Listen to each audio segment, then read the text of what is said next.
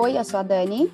Tudo bem? Eu sou a Delane. Olá, eu sou a Adriana. Você está ouvindo o podcast Jinga Language. Seja muito bem-vindo.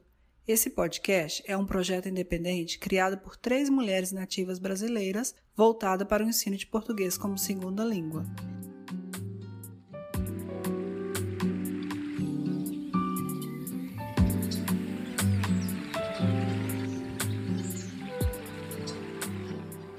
No episódio de hoje, terapia para brasileiros no exterior. E a convidada do dia é a Érica Colombo. Ela é brasileira e atualmente mora em São Paulo. Érica é doutora em psicologia clínica pela USP e atua como psicóloga. Seja muito bem-vinda, Érica Colombo.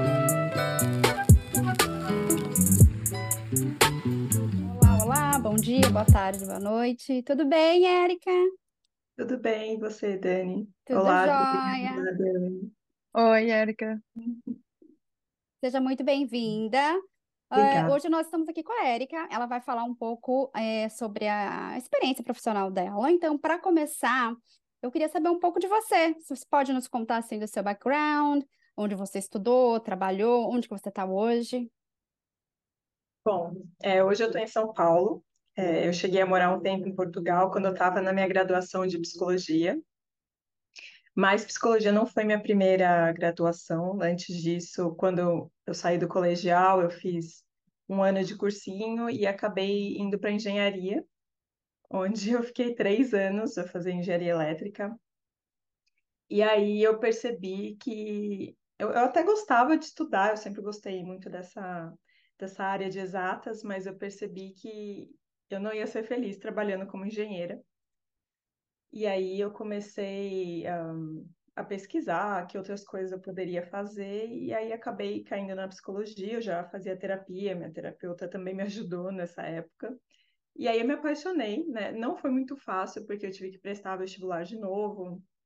Eu já estava na USP, e aí é, eu, eu me coloquei meio que como condição, assim, de, ok, se for para isso dar certo mesmo, então eu só vou prestar USP, se for para acontecer, e deu certo, né? Por sorte, e acho que foi a melhor coisa que aconteceu, assim, na minha vida, porque realmente a psicologia fez muito sentido para mim, né? É, na minha história pessoal também, eh, meu pai teve é, diversas questões com a saúde mental, ele teve um tumor no cérebro quando eu tinha, quer dizer, a gente descobriu quando eu tinha 11 anos, só que já era uma coisa que devia estar acontecendo há alguns anos, porque acabou sendo uma cirurgia de emergência, enfim.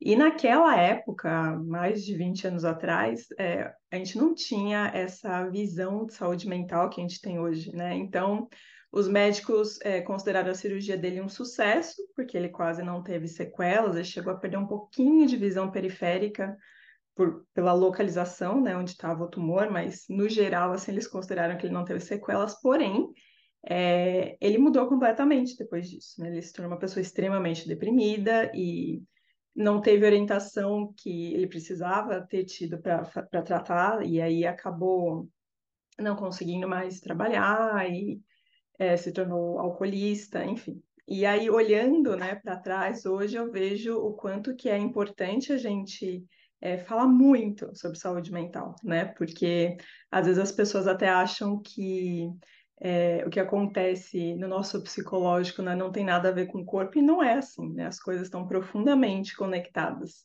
Então, uma doença como essa, né, que a princípio era algo do corpo, é, eu pude ver é, pessoalmente o quanto que afetou, né, as outras, as outras áreas, e isso acontece com qualquer pessoa. Então, hoje eu vejo o quanto que também minha história pessoal me ajudou a, a trilhar meu caminho dentro da psicologia, né? E eu acabei é, também por, assim, algo, vamos dizer, aleatório, né, do destino, comecei a atender é, brasileiros que moravam fora do país pouco depois de formada. É, eu, eu terminei minha gra- graduação em 2014, mas eu peguei uma greve terrível que teve na USP, enfim, eu só consegui mesmo é, começar a atuar em 2015, quando eu tirei meu diploma e pude é, tirar o CRP e tudo mais. Então, em 2015, um colega meu, um conhecido, é, me procurou pelo Facebook na época, me perguntando se eu atendia online. Eu nem sabia que dava para fazer isso, imagina, naquela época ninguém falava quase disso, né? Tanto que aqui no Brasil o Conselho de Psicologia tinha algumas regulamentações assim super esquisitas, a gente não podia nem é, fazer mais de 20 atendimentos seguidos, tinha que ter um website, enfim. E eu descobri tudo sozinha, porque é, esse, esse, conhecido, ele, tava, ele morava na Alemanha e estava passando por uma situação bem delicada pessoalmente, a esposa estava com câncer terminal, ele tinha um filho pequeno, foi uma situação bem delicada. E graças a ele eu comecei a atender online, e aí eu percebi que tinham muitas pessoas com é, histórias parecidas né, com a dele, assim, às vezes morando longe da família, sem muitas pessoas conhecidas, né, sem uma rede de apoio, passando por questões complicadas e às vezes é, tendo dificuldade até de, de buscar ajuda, né, seja por questões de língua, né, ou até estarem inseridas num sistema que não beneficia muito os imigrantes, né? Pensando na, na saúde, né? No, no, apoio social. Então, desde 2000, de 2015, eu, eu encontrei esse campo que eu gosto muito de trabalhar, atendendo imigrantes. E até hoje, a maioria dos meus pacientes moram fora do Brasil. Legal. Então foi bem no comecinho mesmo. Você teve, você chegou a fazer atendimentos presenciais em São Paulo Sim. mesmo? Sim, é, assim, desde a da graduação, né, a gente tinha é, a clínica lá As dentro, clínicas. da, dentro do Uhum. Instituto de Psicologia, então eu trabalhei muito lá, fiz vários estágios em vários laboratórios diferentes. É, depois, eu também, ainda na graduação, eu tive a ideia de montar um projeto de extensão, porque o meu, o meu, não orientador, na época, o meu supervisor de clínica, que depois virou meu orientador, é, ele trabalhava com uma técnica de ateliê de desenho de livre expressão, que a gente chama, que ele aprendeu na França, inclusive. Era um, é um psicólogo francês que trabalhou mais de 20 anos é, num hospital psiquiátrico, né, montando esse ateliê, e ele, enfim, desenvolveu um método bem específico dele mesmo, embasado em várias teorias. E depois ele escreveu o doutorado dele com base nessa experiência de 20 anos, então é um trabalho incrível, assim, tem mais de mil Uau. páginas. E eu me apaixonei. Ele chama Michel Ternois, né? Não é muito famoso fora da, da academia, mas se alguém tiver curiosidade. Um, e aí eu queria trabalhar com crianças, né? Porque ele trabalhou com adultos, o meu é, supervisor na época também trabalhava com adultos. E aí a gente montou um projeto um, para atender crianças acolhidas de, um, de uma casa-abrigo até mais ou menos perto lá da USP. E aí eu trabalhei com eles um ano e meio. Aí eu me formei e no final de 2015 eu entrei no mestrado para daí escrever sobre esse projeto, porque até então tinha sido prático, né? Uma experiência prática, e aí é, eu fiz, montei a minha pesquisa, enfim, a discussão teórica em cima dessa experiência. E aí no doutorado eu levei, é, eu continuei trabalhando com esse ateliê, então, respondendo sua pergunta, eu também atendia presencial com o ateliê, né? No doutorado também, aí é, foi no final de 2018, esse meu orientador, ele acabou virando o coordenador do escritório de saúde mental que a USP abriu em 2018.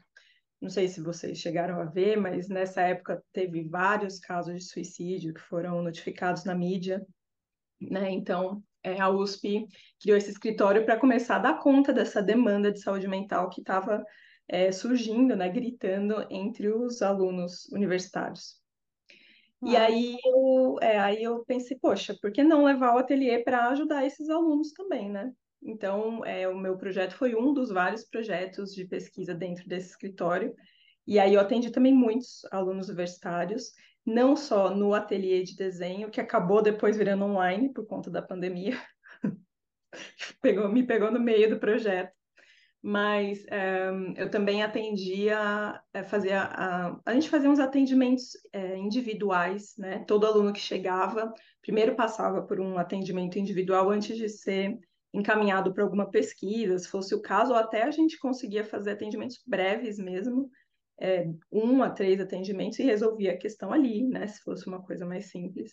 Então, eu atendi muito presencial também, enfim, online por conta da pandemia, né? E por conta Exato. E aí a gente chegou nesse ponto mesmo, a pandemia, né? A pandemia mudou muita coisa, né? Tem uhum. coisa que não voltou mais ao, ao, como era antes, né? Então, e, e, e, a questão do online foi uma dessas coisas, né? Então, e, e, eu queria falar um pouco desse boom da terapia, né, online, que veio junto com a pandemia também, porque a gente estava naquele momento, né, que muita gente precisava desse suporte, né, por um monte de, de motivos e razões, né? Você acha que o âmbito digital permitiu que, permitiu que esses atendimentos sejam, fossem tão eficazes, ou eles são tão eficazes quanto os, os presenciais, que na sua opinião?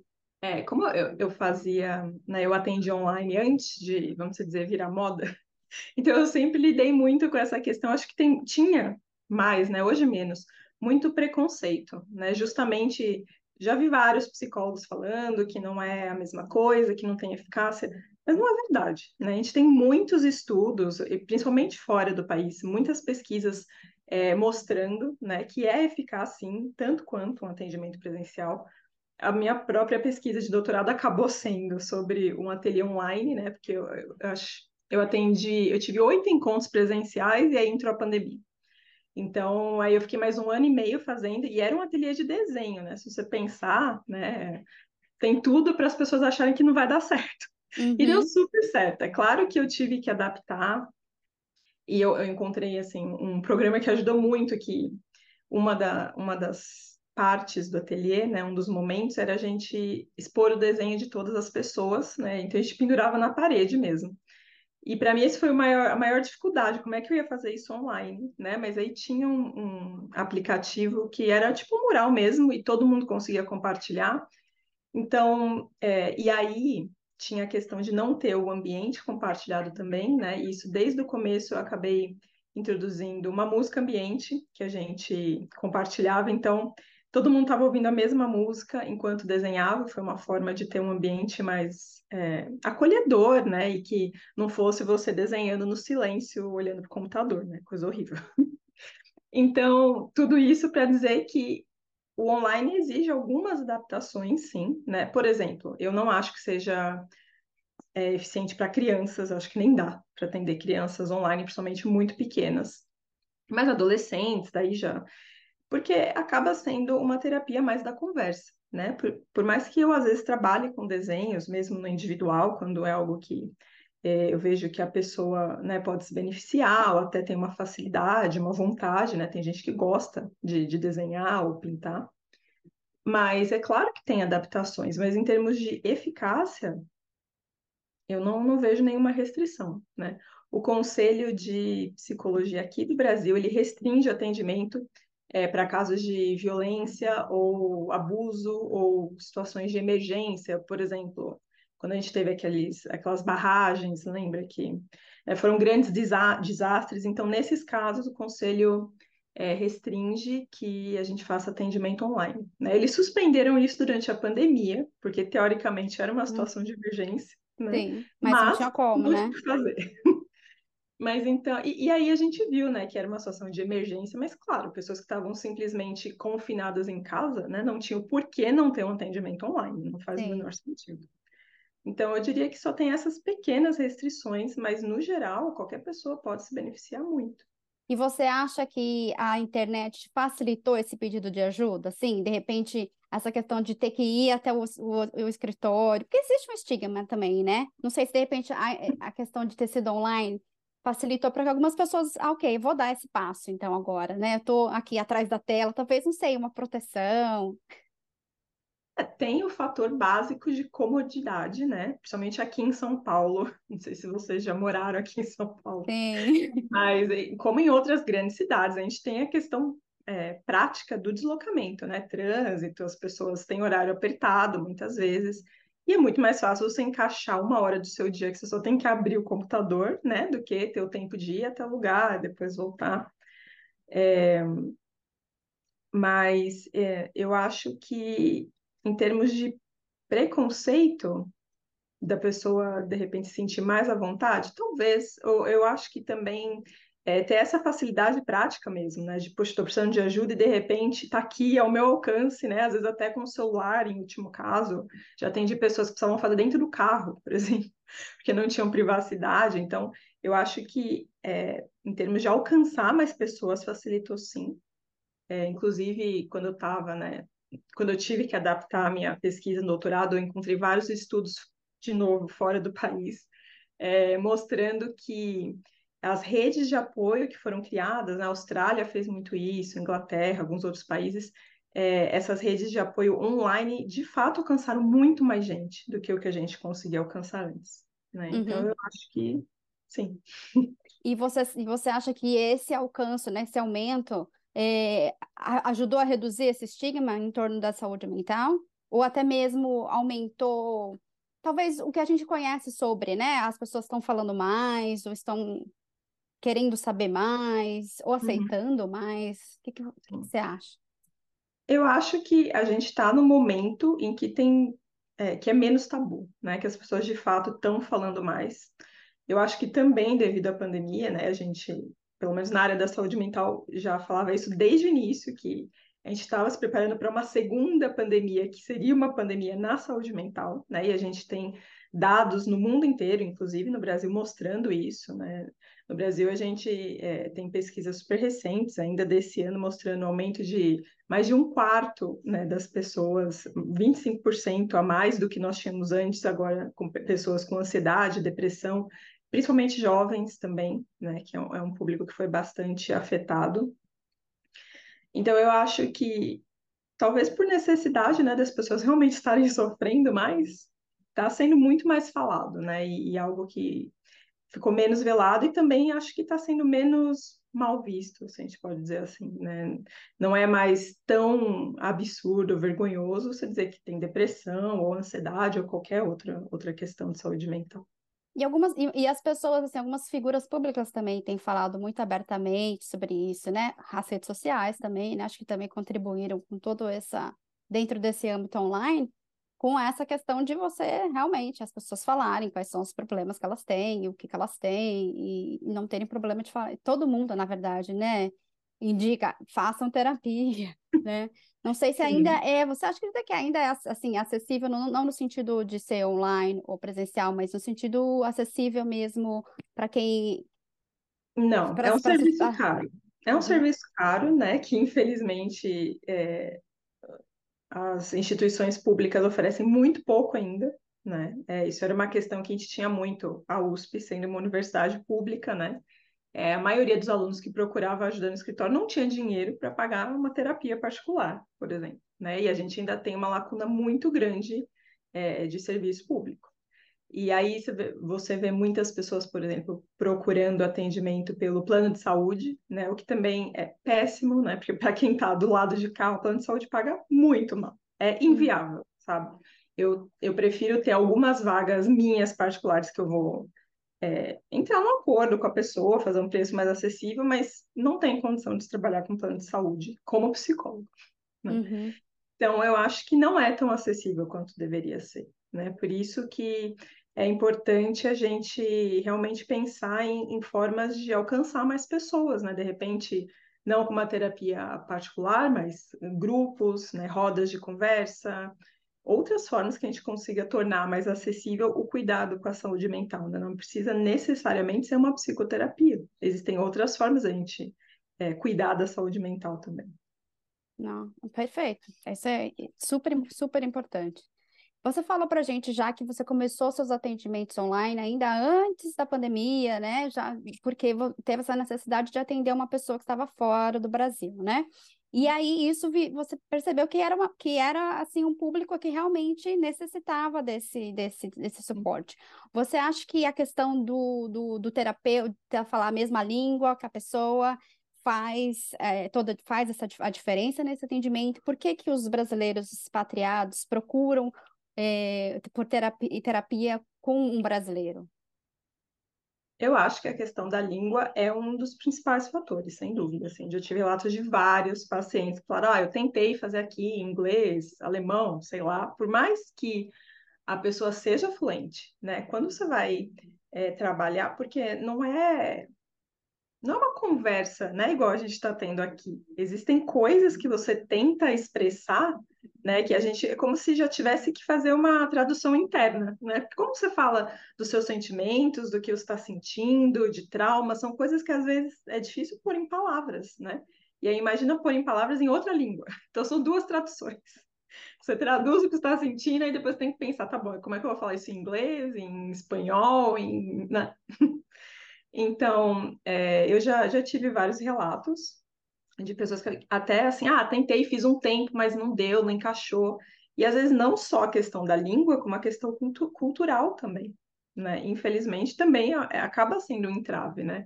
É, a gente tem é, até um certo assim, não sei se estigma, né, mas é, os brasileiros são conhecidos por serem mais emotivos, né, do que outros povos, é, povos latinos em geral, mas brasileiros eu ouço muito falando assim, às vezes até viajando, conversando com estrangeiros, a gente ouve, ah, não, vocês são muito mais é, afetuosos, expressam mais os sentimentos, né, tem é um jeito diferente de se expressar que outras culturas acabam sendo mais reservadas ou não levam tanto em consideração. Então, eu acho que isso faz bastante diferença, né? É claro que numa situação que você não tem outra opção, você faz o que for possível ali, né? Mas se tiver uma segunda opção melhor, por que não? Com certeza. E falando sobre os seus pacientes, existe um perfil nos seus pacientes? Olha, um perfil só acho que seria muito difícil a gente, né, tentar, seria um pouco reducionista, mas eu acho que tem alguns fatores que acabam aparecendo mais e que talvez não apareceriam é, em pessoas que estão no próprio país, né? Por exemplo, a questão de não ter uma rede de apoio muito grande, né? Na grande maioria das vezes, tem ali uhum. alguns poucos amigos, é, conhecidos, às vezes até que não são brasileiros, então aí também tem essa questão né, de não conseguir compartilhar tanto questões culturais ou o sentimento de ser um estrangeiro, né? Um, às vezes, quando a gente tem pessoas que se mudam de país, por exemplo, por causa de um relacionamento, tem a questão do relacionamento, né? Se for uma pessoa que não é brasileira também. É... Uma coisa que eu vejo assim bastante, e talvez isso apareça mais justamente porque são pessoas né, buscando ajuda de alguma forma, é, terem questões pendentes, né?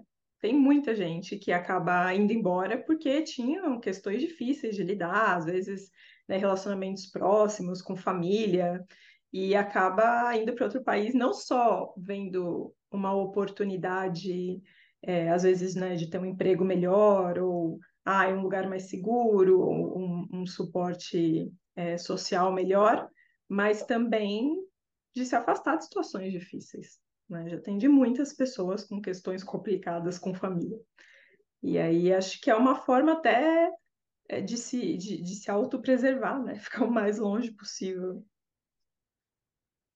Sim. E qual seria a maior demanda assim dos pacientes brasileiros que moram fora? Às vezes é, é comum aparecerem questões que já existiam antes, né? Por exemplo, ansiedade, depressão, traumas também, mas e que acabam se intensificando justamente porque a pessoa está longe. Então não tem mais, né, aquele convívio que tinha com as pessoas próximas, ou não tem mais é, enfim, às vezes tem que mudar os hábitos mesmo, né? Você está num lugar que você não conhece ninguém, não conhece bem a cultura, acaba até saindo me menos, né?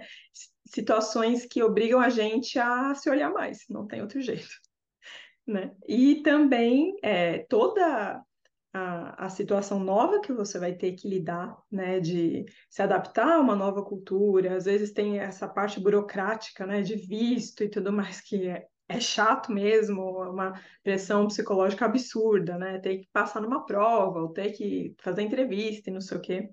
Então, isso aparece muito também pessoas que estão nesse momento de estresse por conta de visto, é, ou né, tendo uma piora de sintomas, principalmente ansiedade e depressão, né? Mas às vezes até tran transtornos mais complicados, já atendi como transtorno bipolar, transtorno borderline, é, acho que é isso mais que é, e questões de relacionamento também. Voltamos após um breve intervalo. We'll be back after a short break.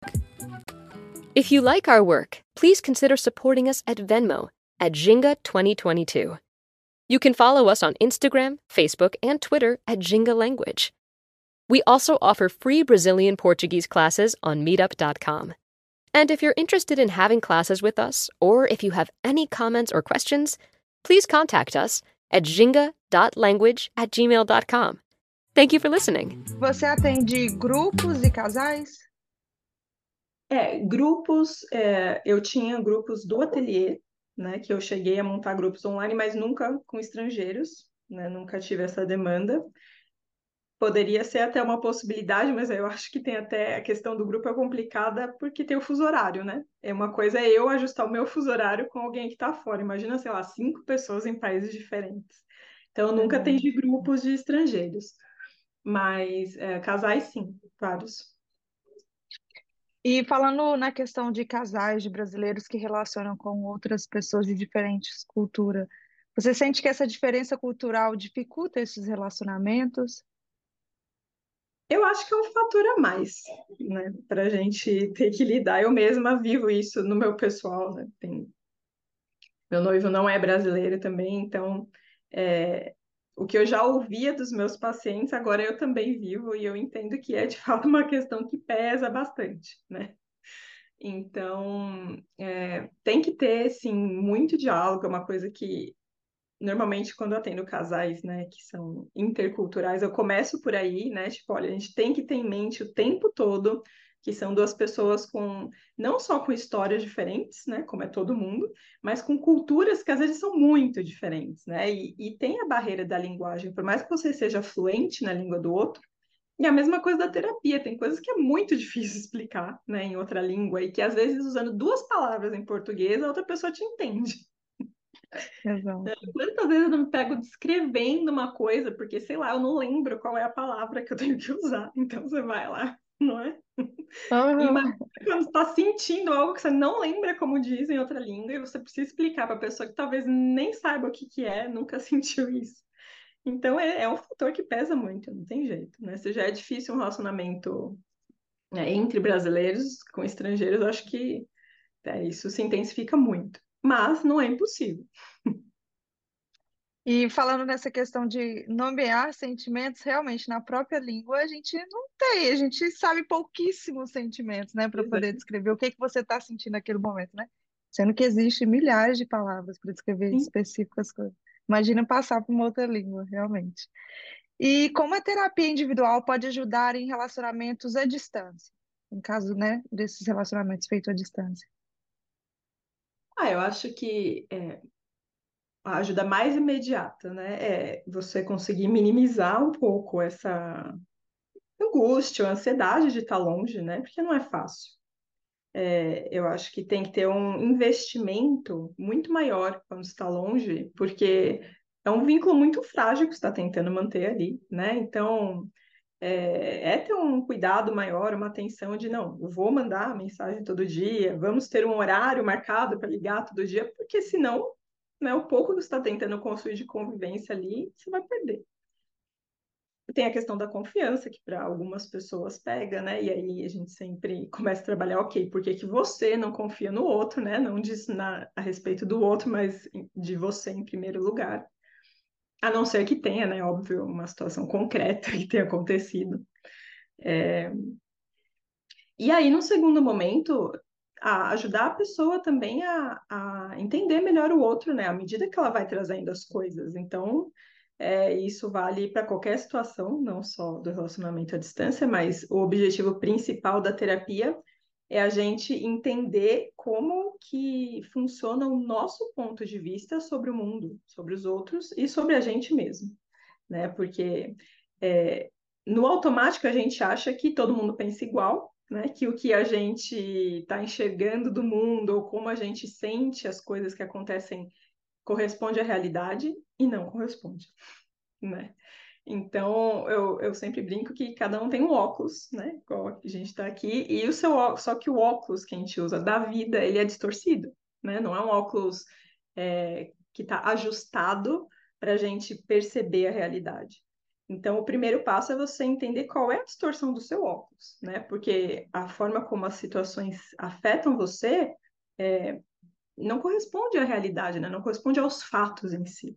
Né? O que a gente pensa e sente a cada situação que a gente vive só acontece dessa forma porque é a gente, né? Porque você tem a sua história, porque você aprendeu que o certo era assim, de repente.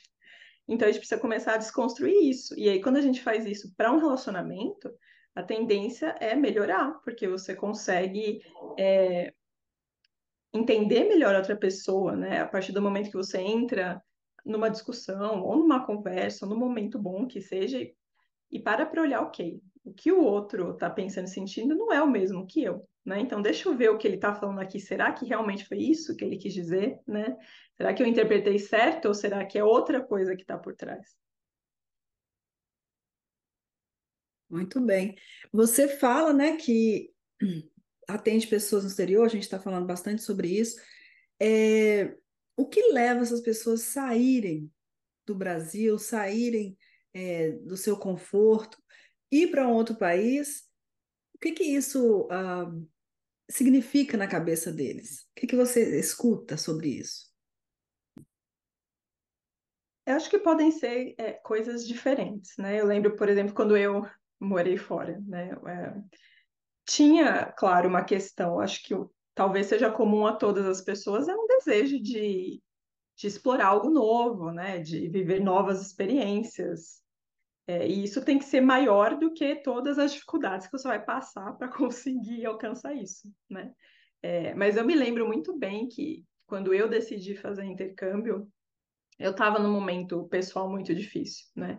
Então, por mais que, claro, para mim foi uma oportunidade até é, de melhorar meu currículo, né? Porque eu fui, de fato, para estudar fora um tempo, né? Numa oportunidade de intercâmbio que a universidade oferecia.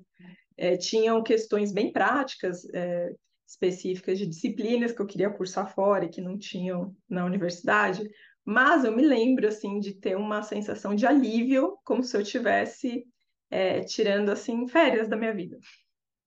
O que é uma grande ilusão, porque né, seus problemas vão te acompanhar para onde quer que você vá, essa é a verdade. Né? Por mais que você possa até se afastar, ter um respiro, mas no fim das contas, é, tá com você, né? As nossas questões elas só se resolvem quando a gente trabalha dentro, não fora.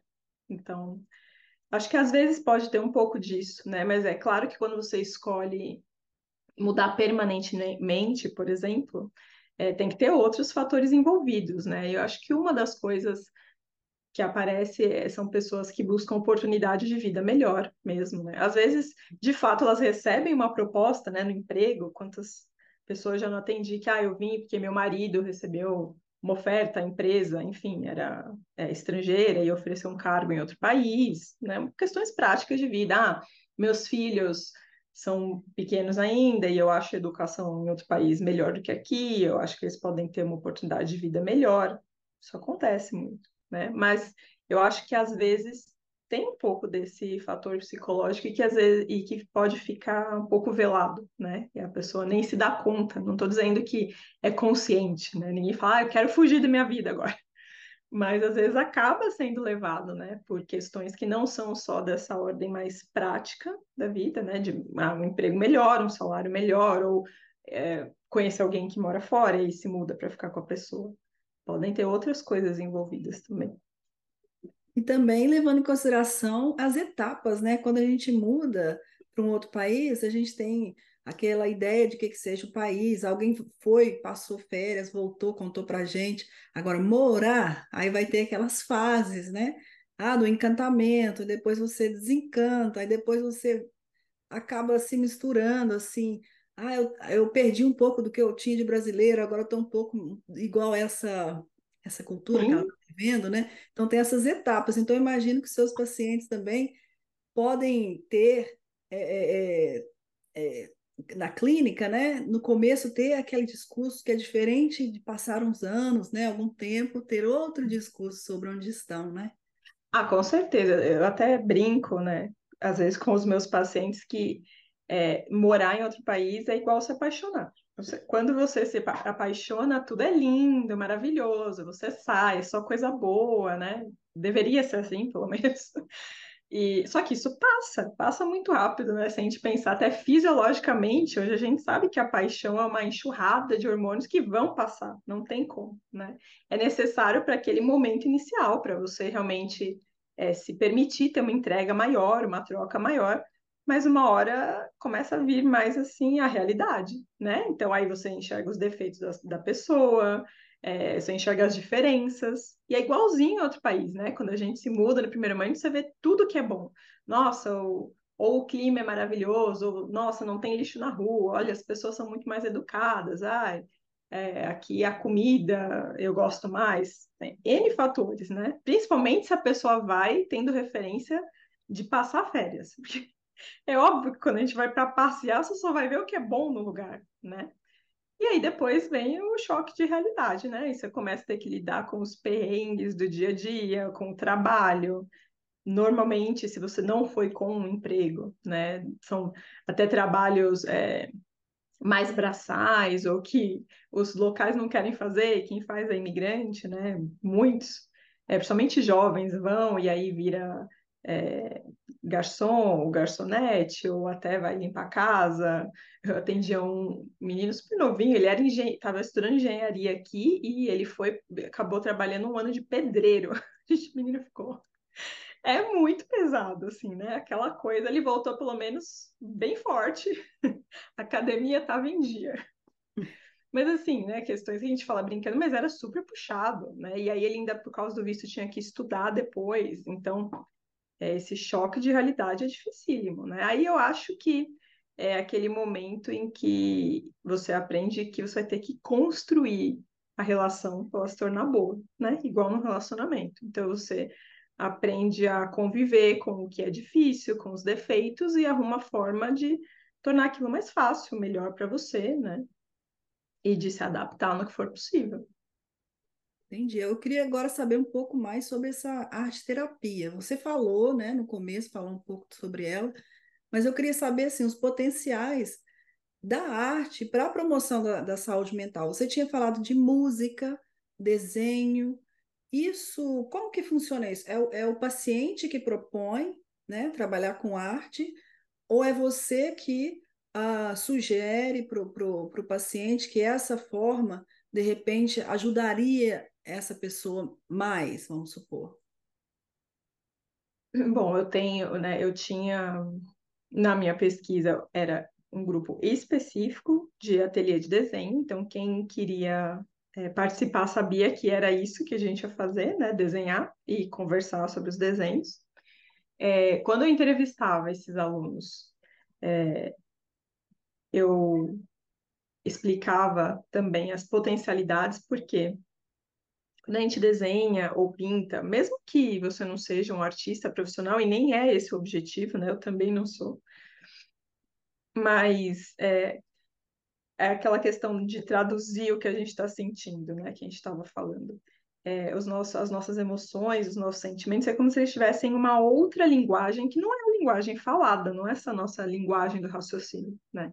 Então, quando a gente desenha ou pinta ou dança ou até mesmo interpreta né, no teatro, a gente está acessando essa outra linguagem e trazendo ela para fora de uma outra forma. Né? Então, é, é, muito comum nos grupos de ateliê que as pessoas desenhem e depois, nessa técnica que eu trabalho específica, como eu falei que a gente pendura né, os desenhos, então todo mundo pode comentar sobre qualquer desenho. E aí é interessante porque você vê que as pessoas que estão olhando o seu trabalho de fora, elas vem coisas que você nem tinha pensado, né? Nem tinha intenção de colocar lá e de repente estão lá mesmo. E de repente fazem sentido com o que você sente.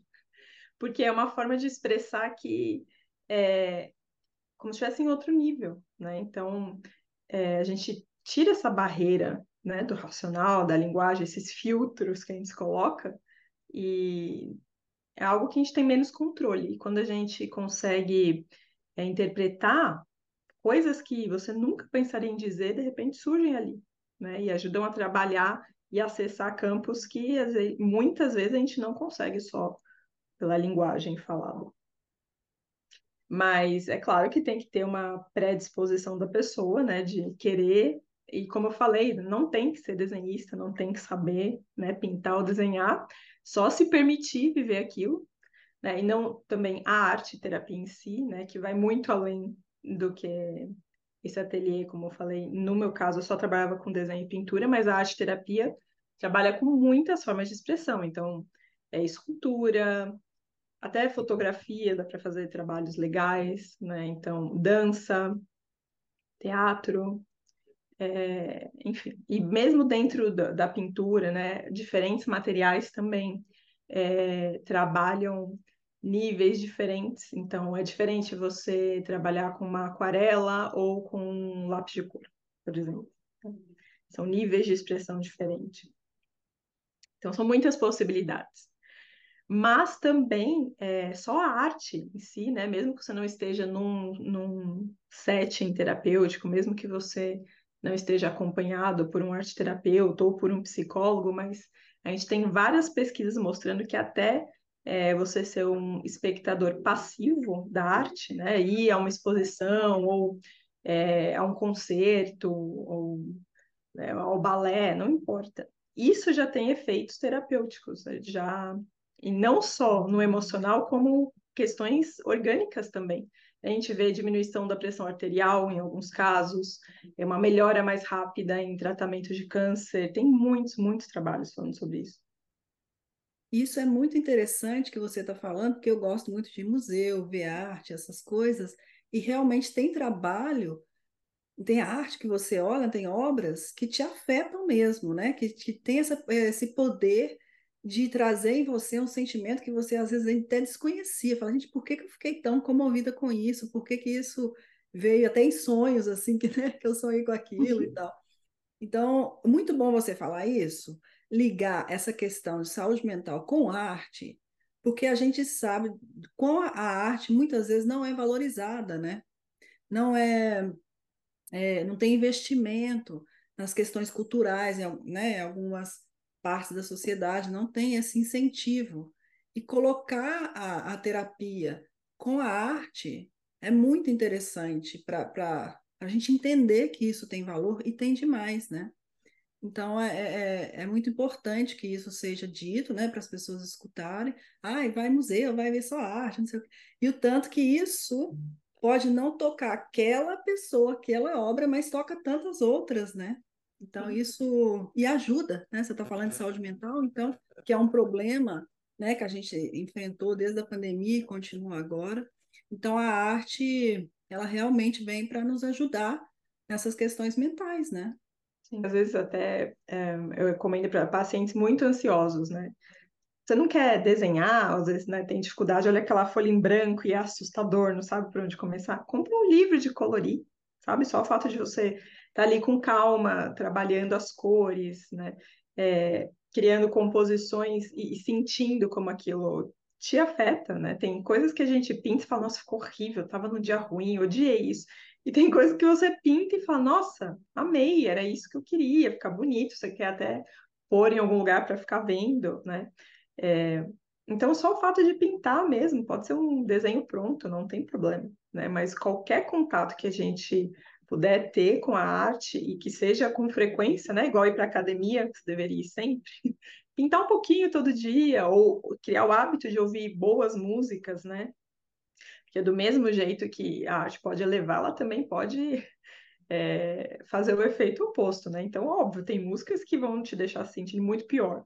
Então, não, né? Vamos escolher né? músicas que elevem, que realmente tragam mais harmonia, alegria. Isso ajuda muito. A escrita também, né? Sim, sim, a gente tem um, um ramo que chama escrita terapêutica, né? Outro é, recurso que eu uso muito é, na terapia, que é o paciente criar o hábito de escrever, né? Primeiro registrando de fato é, situações que tenham causado algum impacto, às vezes algum desconforto, para ele aprender a se observar, né? Então, é uma forma da gente treinar a autoobservação, mas também uma escrita mais criativa, mais livre, né? Tanto para expressar o que você está sentindo, quanto às vezes até para estimular a criatividade, né? Porque criatividade também é um bom indicador de saúde. Pessoas que não estão saudáveis mentalmente são pouco criativas, né? E a gente precisa da criatividade para tudo. Né? Como que você resolve os problemas? Você tem que ter criatividade para enxergar uma solução, né? Para enxergar é, diversas ou mais de uma saída, por exemplo, né? Quando as pessoas estão é, mal, é, deprimidas ou ansiosas, é como se a visão se fechasse. Então, não tem criatividade, né? Você enxerga a coisa daquele jeito, você acha que o problema não tem saída. Então, trabalhar a criatividade é uma forma da gente ampliar essa visão, né? E ajudar a pessoa a explorar os próprios recursos internos para resolver as suas questões de vida. Ótimo. E como muitos dos nossos ouvintes são moram no interior, no exterior e são casados com estrangeiros e tal, tem muitos desses casos. Ah, onde você divulga o seu trabalho? Onde, onde eles podem te encontrar? Ah, eu tenho um site que, enfim, como eu falei, né, nos primórdios aqui do Brasil, a gente era obrigada a ter um site para atender, então desde 2015, é óbvio que eu já atualizei muito ele, é Erica Psicóloga, erica com K.com.br, e lá eu tenho informações sobre todos os tipos de, de serviço que eu ofereço, terapia individual, de casal, até o ateliê de, de desenho. Uh, e no Instagram também, que eu tento aparecer é, quase todo dia. E é um lugar também que é bacana de conversar, porque é mais acessível para as pessoas, é, podem mandar dúvidas pelo direct, às vezes eu até abro nos stories para conversar, e também é Érica Psicóloga, Érica com K. Muito bem. Então, Érica, uh, você tem algumas palavras finais? Porque por mim está tudo bem e a gente adorou conversar com você. É, só temos a agradecer, né? Eu acho que essa conversa nossa foi muito enriquecedora, vai ajudar muita gente, principalmente nesse assunto de saúde mental, morar no exterior e tudo que a gente falou aqui hoje, eu acho que vai ajudar muita gente. Então a gente só tem a agradecer, Érica. Ah, que bom, eu que agradeço a oportunidade, achei muito legal o trabalho de vocês, muito bacana. É, eu acho que é, pessoas que moram em outros países, né, às vezes acabam ficando um pouco, é, não vou dizer esquecidas, né, mas às vezes a gente não encontra muitos recursos, né, então acho que esse tipo de trabalho, como de vocês que também é, tem essa opção de ser online, ser mais acessível para mais pessoas, né, os recursos que vocês disponibilizam, acho que é muito importante isso, né, e como eu falei, é, não é só terapia que serve para cuidar de saúde mental, né? A gente às vezes ter um grupo de pessoas que passam por vivências parecidas, né? Um espaço que permita trocas, é, tudo isso é importante, né, para nossa saúde. É, e também viver no exterior e poder trazer um pouco da sua cultura e poder Sim. entender um pouco dessa questão do choque cultural com os relacionamentos, com a própria língua, também a gente fica muito feliz em poder fazer essa ponte aí, os brasileiros que moram fora também. Sim, eu acho que é fundamental, porque é, eu, eu sempre brinco com os meus pacientes que tem uma coisa que acontece quando a gente mora fora, mesmo que você volte para o país depois, mas parece que você nunca mais vai ser inteiro, porque você está fora e você sente falta do seu país. E aí, quando você volta, você sente falta da sua outra casa. Quando você né? volta, você fala, agora eu lembrei porque eu saí. Exatamente, eu lembrei e agora eu quero voltar o mais rápido possível. É, a gente romantiza quando tá fora, né? A gente romantiza, nossa, que saudade do pão de queijo, saudade daquilo, a gente Sim. esquece certas coisas. Sim, gente, é, é, é, exatamente, é aquela coisa que a gente falou, né? De quando se muda para outro país, você só vê o que é bonito, né? E quando você passa muito tempo fora, você também só lembra do que é bom, né? Igual quando uma pessoa morre, que a gente só lembra do que era bom, né? Exatamente. É. Então, eu acho que ter espaços que permitam a gente ter esse intercâmbio, né, de levar um pedacinho da sua cultura com você, né, ou ter mais convivência para realmente ficar com o que é bom, né, não ter que voltar para ter as coisas boas. Então, a gente levar o que é bom de ambos os lugares com a gente sempre. Acho que isso é muito bom. Muito bem. Ai, foi ótimo, Érica. Muitíssimo obrigada. Adoramos, adoramos conversar e saber um pouco mais sobre isso. E foi ótimo, obrigada. Obrigada. A gente vai deixar também na descrição uh, os seus contatos. Tá bom, pode deixar sim, agradeço. Muito e quem estiver ouvindo, né, se também tiver dúvidas sobre alguma coisa que a gente conversou, que não ficou muito claro, também sinta-se à vontade para me escrever, mandar mensagem pelo próprio site tem lá a opção de contato, mas e aí também tem é, o endereço de e-mail para dúvidas e também pelo, pelo Instagram, pode ficar à vontade. Eu adoro conversar com brasileiros que moram fora. Obrigada. Tchau, tchau, Érica. Obrigada.